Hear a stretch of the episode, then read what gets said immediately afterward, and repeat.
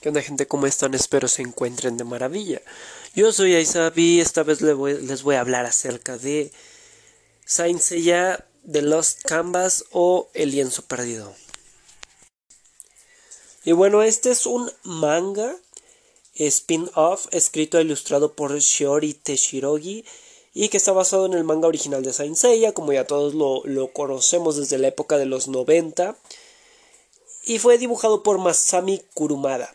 Eh, la clave de este mm, anime y también de este manga, que el manga como tal no lo he visto completo, nada más vi el inicio, pero el anime ya me lo aventé por completo. La clave está en que revivió esa pasión que teníamos por Saint Seiya, por, por esta, este anime, esta animación de caballeros utilizando armaduras que representan una constelación y tienen ciertos poderes y con ciertos seres mitológicos como lo sería Atena, Hades, eh, dioses de la mitología griega, eh, revivió esta pasión que ya estaba un poquito abandonada o muerta. Hace mucho que no sabíamos nada de Sella, de los Caballeros Dorados. Todo quedaba en nuestra memoria y lo que vivimos en nuestra adolescencia, en nuestra infancia. Lo último que, que al menos yo llegué a ver acerca de Sella fue la, la, la, batalla contra Hades, pero la de aquella época, en el 2000 y algo. Que, que me fascinó la vez que la vi, yo la vi en tele abierta. Porque pues en ese entonces el cable era muy caro y no había cable en casa. Entonces eh, tampoco era como muy conocido el tener cable. Entonces yo vi gran parte de, de la animación que conozco eh, al principio en TV Azteca, Canal 5, etc. Me acuerdo que la estaban pasando en TV, TV, Azteca eh, y la animación me voló la cabeza, ¿verdad? Eran las armaduras tan bonitas, eran las explosiones increíbles, la historia de Hades. Fue un boom para mí. Me, me acuerdo que había maratón de, de esa saga, de la saga de Hades. Y yo me quedé ahí toda la tarde. Fue un domingo y, la vi toda la tarde, o sea, ya no quise salir, ya no quise hacer nada más, más que sentarme y ver esa saga. Entonces me encantó. Obviamente ya había visto la de Asgard, ya había visto las 12 casas, había visto casi todo lo de Saint Seiya, pero me faltaba la de Hades. Y desde entonces me, me encantó esa saga, la historia que conlleva, la lucha eh, pues entre estos dos dioses, que sería Atena y Hades y como cada uno tenía su ejército y, y cada ejército tenía sus propias cualidades, características. Y fue, fue increíble. La verdad es que cuando descubrí el lienzo perdido me reavivó esa chispa, esa emoción y dije, wow. O sea, tengo que ver esto, tengo que terminar de ver esto, tengo que disfrutarlo. Al principio no estaba tan, tan convencido, dije, mm, no lo sé, Rick, pero es porque te quedas con una idea de cómo tenían que ser todo lo que viniera de esta saga, de, de Saint Seiya, de toda esta línea de animes y mangas. Ya estabas predispuesto a que la animación tiene que ser de una forma, a que los poderes tienen que ser de otra forma, la historia se contó de una forma en específico, y que pues en ese entonces, entre los 90 y los 2000, 2006, 2010, etcétera, máximo 2010, creo que ya me estoy exagerando, pues mm, como tal la animación sí estaba en un auge, pero pues no había tanta tecnología, no había tantas herramientas ni habilidades para hacer que mm, se lograra de una forma más dinámica eh, toda esta cuestión. Yo recuerdo que todas las sagas de Seiya eran muy lineales, era como de yo llego a la primer casa del santuario y peleo contra tal y hasta que no lo derroto no pasamos y bla bla bla. Muy difícilmente había como esa fluidez de, eh, de poder hacer que los poderes sean más dinámicos, o sea, que haya explosiones por aquí, teletransportaciones por acá y otro, otro ataque por allá y todo casi al mismo tiempo, ¿no? Eh, casi siempre eran ataques muy lentos, eran ataques eh, muy pensados donde tenías que tomar una posición en específico, donde te tenías que preparar cargando el cosmo, donde si yo no te vencía no podíamos pasar al siguiente enemigo, el siguiente enemigo no podía venir directo a nosotros. Eh, pues sí, era la, la forma, la narrativa en la cual se exponían los animes más viejitos. Si recordamos, por ejemplo, Evangelion, era un ángel contra un Eva, en la mayoría de los casos. Y hasta que no vencíamos a este ángel, venía el siguiente ángel. O hasta que no destruía este Eva, eh, nos preparábamos con el otro Eva. Cosas así, ¿no? La narrativa era muy distinta. El, ritmo, el timing eh, era muy lento. Era, era disfrutarlo, apreciarlo y, y un capítulo te... Digo, un capítulo no te resolvía nada, tenías que tener tres, cuatro capítulos para poder vencer a un caballero dorado, para poder vencer a, a no sé, a alguien del enemigo, del ejército enemigo o alguien contrario, ¿no? Y se hacía largo el anime y se hacía disfrutable porque en su época era, era padre, era, era, era pasión el estar viendo que ya iba la, la primer rosa de, de este de Pisces y la segunda rosa de Pisces y la tercera y ahora la rosa carnívora y la rosa que no sé qué ya llevamos cuatro capítulos con rosas hasta que por fin mataba al enemigo y listo eh, estaba, estaba interesante esa, esa forma de mostrártelo pero en The Lost Canvas todo es más dinámico los poderes, las habilidades, las explosiones, los ataques, todo es en cuestión de segundos. Todo es muy dinámico y algo que tienen los caballeros, incluyendo sobre todo a los de oro, pero también a los de plata, a los de bronce, es que son muy poderosos, muy, muy, muy poderosos. Nada que ver con los de las antiguas sagas, de las sagas originales. En esta saga eh, están al nivel a veces de los dioses y los pueden vencer en menos de un capítulo o en capítulo y medio se resuelve todo. Pero sin tanta dificultad porque... Eh, obvio con... O sea, sin tanta dificultad porque su poder es bastante de los caballeros dorados. Pero con un sacrificio. A veces la mayoría muere en, en esa victoria terminan perdiendo algo que en la mayoría de los casos es la vida o algún miembro de su cuerpo o, el alma, etcétera, ¿no? Entonces, eh, no es como que, ah, lo derroté, terminé bien dañado, pero ya, me voy a recuperar porque ahorita me reza Atena eh, y me cura mi armadura y, listo. Ay, perdón, me dio hipo. No, eh, aquí es como de sí lo derroté, pero me desintegró el cuerpo en el, en el intento me quedé sin energía y morí y ni modo, mi sacrificio es parte de para que siga la lucha y sigamos ganando y continúe la historia. Eso me encantó. O sea, no sientes como que ganó por ganar, porque así se lo sacaron de las pelotas y lo escribieron y se tenía que pasar. Ya saben, el poder del guion. No, aquí sí hay un sacrificio y se siente el impacto de ese sacrificio. Se siente como perdiste un elemento importante pese a que ganaste y aún así no repercute como tal en una victoria.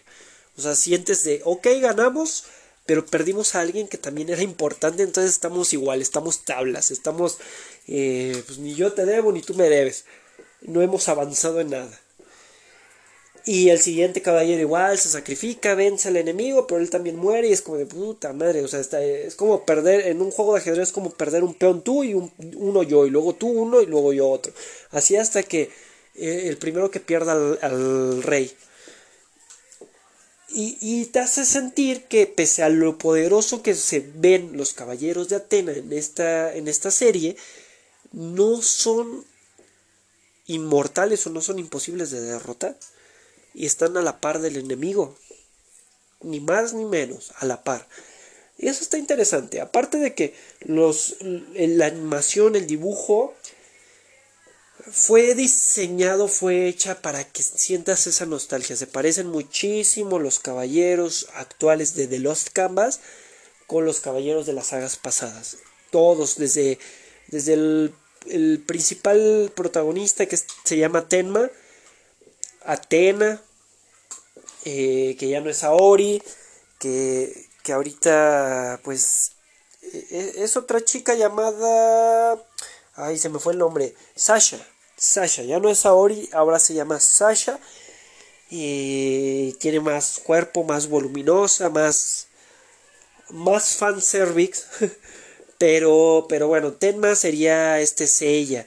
Eh, Sasha, eh, esta Saori, ahora es Sasha. Y Hades pues se llama Alon. Estos tres chicos son huérfanos desde la infancia. Eh, nacieron, bueno, no nacieron juntos, pero bueno, eh, se conocieron muy chiquitos porque fueron huérfanos, crecieron juntos y poco a poco descubren que su camino, su destino es la Guerra Santa, donde Alon va a ser Hades, esta Sasha va a ser Atena y Tenma va a ser el caballero Pegaso, esencial para poder derrotar a Hades y proteger a, a, Sasha o Atena. Entonces, ya desde ahí te van planteando que la unión o el lazo entre ellos es muy profundo. Porque no solo es que sean dioses y caballeros, sino vivieron juntos y están sacrificando parte de su historia para poder tomar su papel en la historia y en la guerra santa también es un gran acierto eso porque no solamente están jugando con que ya la historia de por sí dice que la guerra santa tiene que ser cada cierto tiempo y tienes que pelear a Tenet y Hades, bla, bla, bla. No, sí se conocían desde niños. Sí había recuerdos, sí había cariño, sí había momentos, sí había cosas eh, que los unían, que, que forjaban lazos. Ese es otro gran acierto de esta serie. Entonces, puntitos positivos para esta serie. A mí me gusta mucho la animación que tuvieron. Me gusta mucho cómo pusieron las armaduras doradas. Todas las armaduras, pero específicamente las doradas. Me encantaron. Se ven, se ven grandes, se ven, se ven toscas, se ven características de, de, cada, de cada signo zodiacal. Y de cada personaje. O sea, si eres de, de Barán Tauro, eh, se ve pesada tu armadura, se ve monstruosa, se ve que nada la penetra. Y, no sé, si eres eh, Leo, se ve robusta sin exagerar, pero se ve imponente. O sea, e, está, está increíble.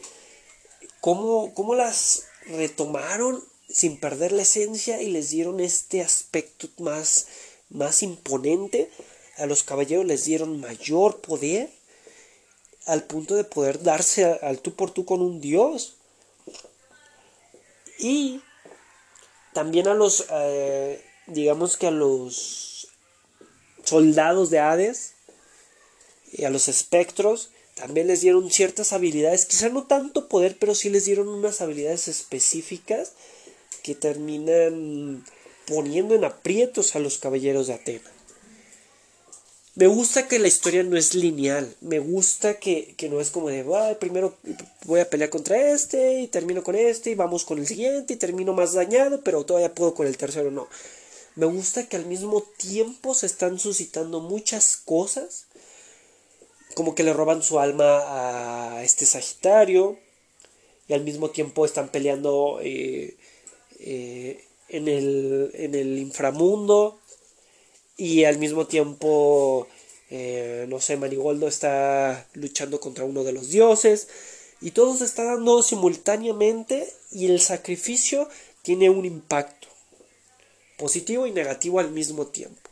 Entonces me gusta la dinámica y que la mayoría de las cosas se resuelven en un capítulo, máximo dos, y siempre está fluyendo la información, siempre están fluyendo las escenas, todos participan, todos los caballeros, plata, bronce, eh, oro, todos tienen un papel y todos se lucen. O sea, los, los dorados en la antigüedad, en, las, en la saga principal o en la original, yo recuerdo que no se lucían tanto. O sea, tenían que agarrar un capítulo, mostrarlo, eh, explicar sus habilidades y como que ya le está dando en su madre al caballero contrario y de repente, pum, el otro saca fuerza y lo derrota y te quedas como, ¿what? Eh, uno de bronce derrotó a un dorado o algo así. Pero en esta no, en esta sí se logran lucir, sí logran demostrar que son lo que son, que están por encima de los demás caballeros, por e, porque han tenido una preparación mental, emocional, psicológica, física más allá, y que aparte sus armaduras le dan esa protección y poder sobrehumano más allá de las de bronce y plata. Entonces, pues bueno, ya para no quitarles más tiempo, a mí me encantó, lo disfruté mucho, se me hace un excelente spin-off que está ampliando el, el, panorama de las de la saga Saint Seiya. O, o, o, de bueno de esta historia de los caballeros del zodiaco. Porque pues ya los viejitos ya es muy difícil que los volvamos a ver al menos de que les hagan un remake, un remaster o, replanteen toda la historia de nuevo como lo hicieron con eh, Full Metal Alchemist que lo mejoraron al replantear la historia. O con Hunter x Hunter pero eh, en, en, este aspecto ya pasaron muchos años ya el auge de los caballeros del zodiaco mm, se quedó atrás. En la época en la que los animes que triunfaban eran de golpes, de explosiones de poderes como Dragon Ball, eh, Inuyasha o cosas así. Sino ahorita pues ya los animes van por otra tendencia donde tienes que ponerle muy buena animación, muy, buen, muy buena narrativa, muy buena dirección y aparte una historia atractiva. Entonces equilibrar todo esto es difícil. Tenemos animes con unos gráficos increíbles y de repente la historia es una verdadera mierda. Hoy en día abundan de esos. Que uff, la explosión y se mueven a toda velocidad y por aquí y por allá y se ve súper guau en 4K. Pero no te está contando nada. No, no lo terminas de ver y dices, ay, ¿cómo se llamaba? Ni me acuerdo.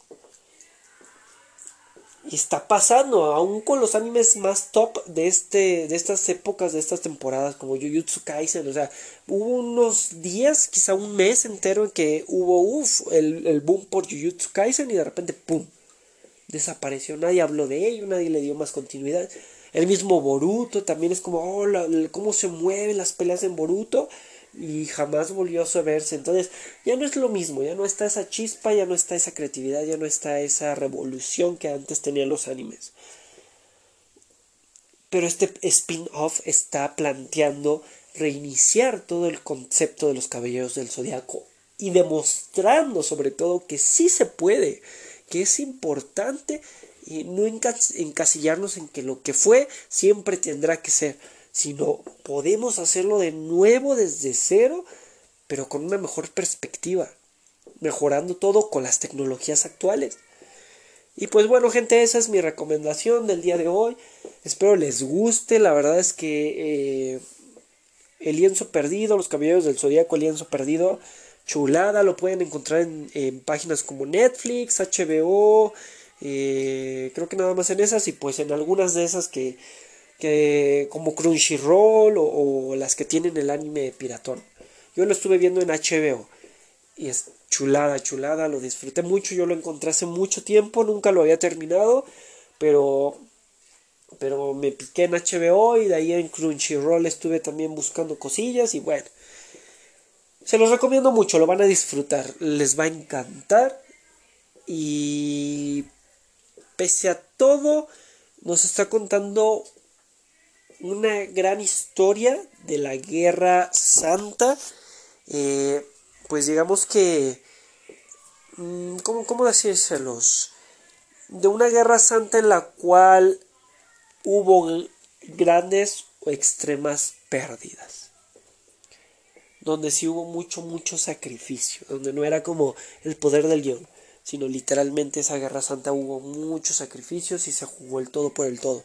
Entonces les va a gustar, gente. Esa es mi opinión, ese es mi consejo. Dense el tiempo de verlo. Van a recordar mucho de los caballeros del zodiaco y nos estamos viendo, gente. Hasta luego. Y no olviden, postata, no olviden eh, meterse a mis otros canales. O sea, tengo, tengo canal de, de podcast de medicina llamado Un cigarro con Hipócrates tengo este canal de podcast que es Geek, que lo pueden encontrar en múltiples plataformas como Spotify, Anchor, Google Podcast, Apple Podcast, etc.